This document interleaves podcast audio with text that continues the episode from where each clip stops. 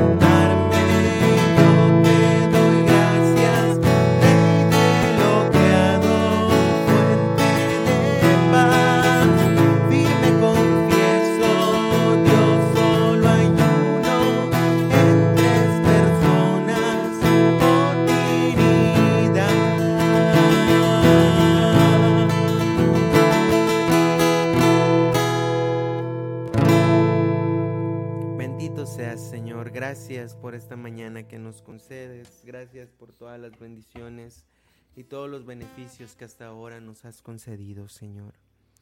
Para ti todo el honor y toda la gloria, porque tú eres nuestro redentor, Señor. Te damos gracias en esta mañana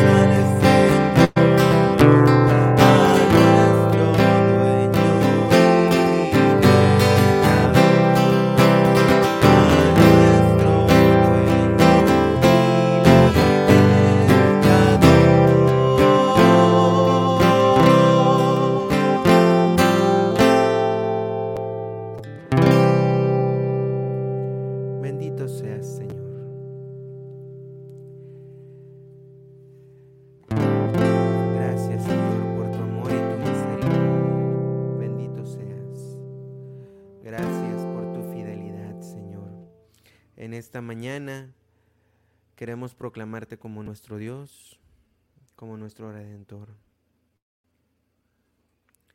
Gracias Señor por quedarte con nosotros. Gracias Señor por estar presente en la Eucaristía. Gracias Señor por dejarnos despertar. En tus santas y amorosas manos ponemos nuestras vidas en esta mañana, Señor. Gracias Señor por permitirnos pasar el tiempo contigo, Señor. Bendito seas, Señor. Gracias, Señor, por permitirnos estar en tu presencia para alabarte y bendecirte, Señor. Bendito y alabado seas. A ti todo el poder y la gloria. Gracias, Señor, porque nos permites reunirnos en tu nombre.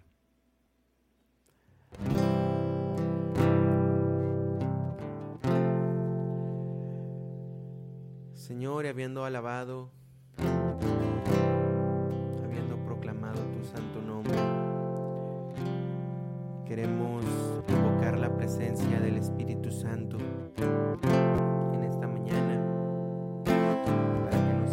descubrir tus caminos y tus senderos, Señor. Bendito seas. Canto 229. Venida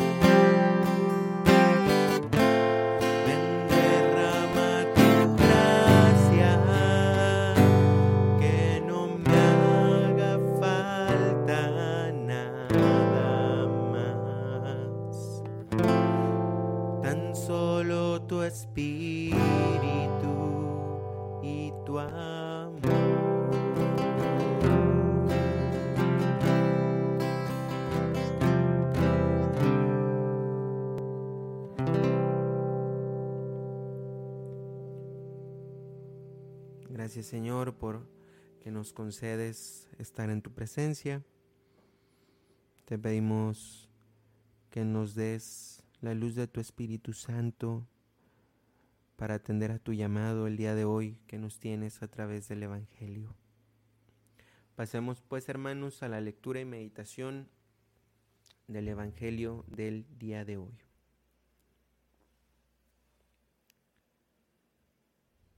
El día de hoy,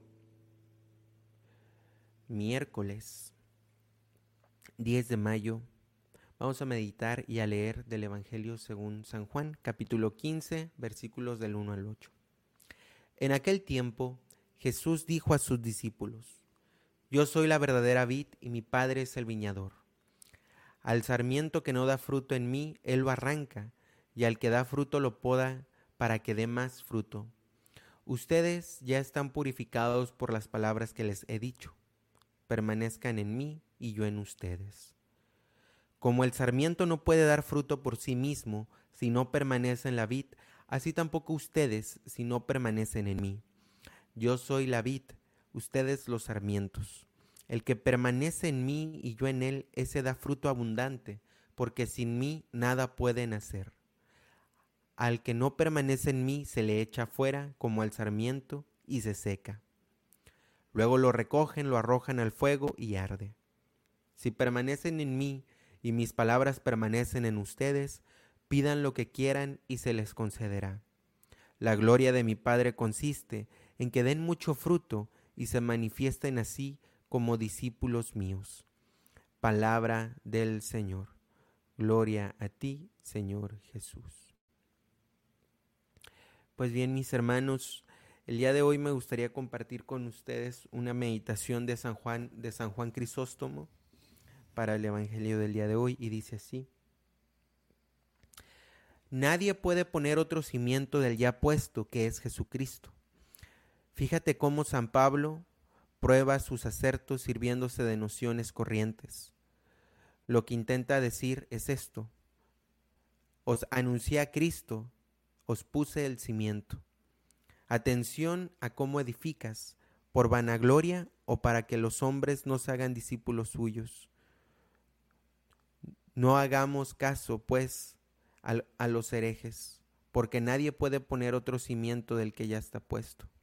Este cimiento es Cristo, entonces edifiquemos sobre él y adirámonos a él como al fundamento, así como el sarmiento se une a la vid, y que nada se interponga entre nosotros y Cristo, pues en el momento que algo se interponga, perecemos. El sarmiento, mientras está adherido a la vid, chupa la savia, y el edificio bien compacto se mantiene en pie, pero si está agrietado se derrumba al no tener ya donde apoyarse. No nos contentemos pues con estar unidos a Cristo, formemos un bloque con Él, pues si estamos separados perecemos. Fusionémonos con Él y fusionémonos mediante las obras. El que guarda mis mandamientos permanece en mí, así dice nuestro Señor y nos une a Él utilizando muchas comparaciones. Él es cimiento, nosotros el edificio. Él es la vid, nosotros los sarmientos. Él es el esposo, nosotros la esposa. Él es el pastor, nosotros las ovejas. Él es el camino, nosotros los que caminamos por Él. Nosotros somos el templo, Él es el morador del templo. Él es el primogénito, nosotros somos sus hermanos. Él es el, el heredero, nosotros los coherederos. Él es la vida, nosotros los vivientes. Él es la resurrección, nosotros los que resucitamos. Él es la luz, nosotros los iluminados. Todos estos ejemplos conllevan una vinculación y no permiten la existencia de un espacio intermedio vacío ni el más mínimo. Quien se separa un poco, incluso hacia adelante, acabará separándose mucho. Pues bien, cuando cometemos un pecado leve o somos perezosos o no, le, o no dejamos de darle toda su importancia, lo descuidamos. Y ese pequeño pecado que hayamos cometido pronto se agrandará. Es lo que ocurre con un vestido. Si comienza a romperse y no ponemos remedio, acaba por rasgarse del todo.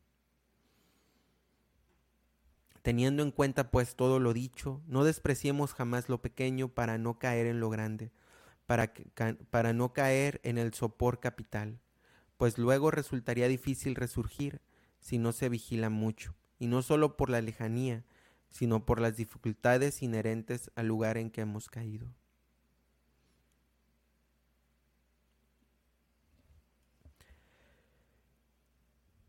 Él es la vid, nosotros los sarmientos hermanos. Y así como dice San Juan Crisóstomo, en esta unión no se permiten grietas. Meditemos en qué grietas podemos tener, ya que Cristo quiere que tengamos vida en abundancia.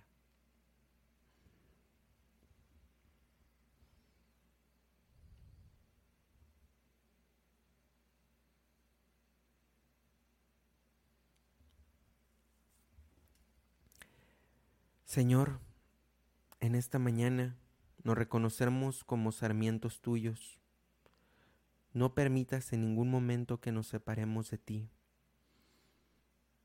Te pedimos que nos concedas la gracia para estar constantemente unidos a ti, Señor. Permítenos descubrir aquellas grietas que nos separan de ti, sobre todo las más profundas. Pódanos, Señor.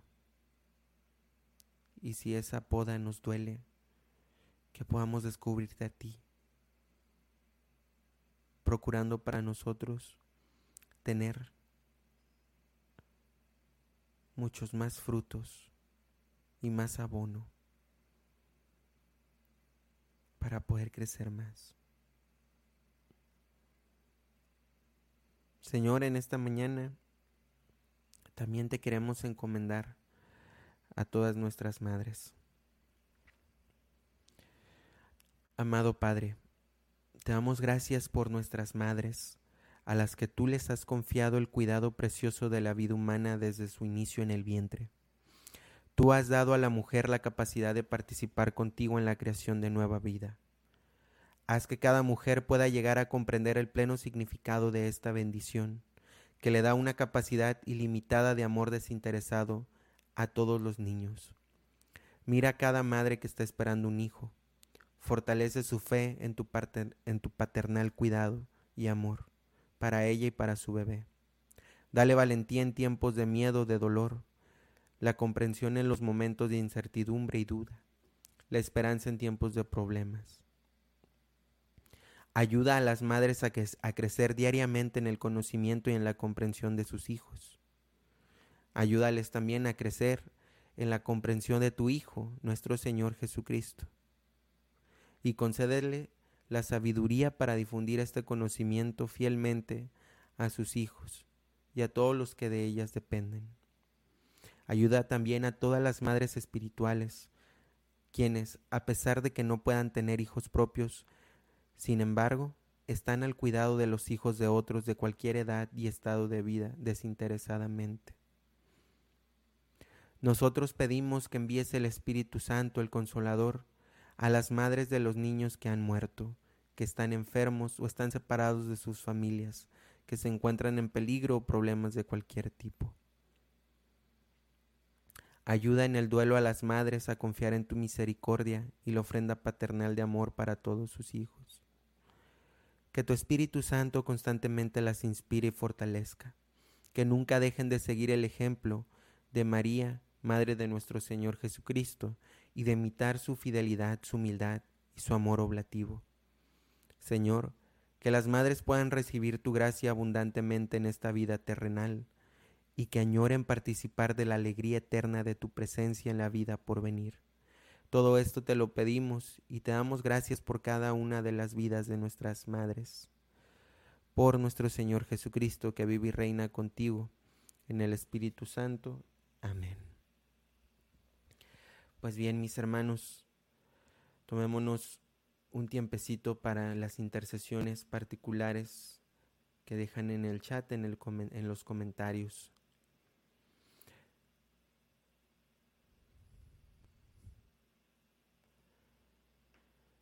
Padre bueno, por favor cuida a la familia de Alicia Casa Amarilla, bendice y guarda su trabajo.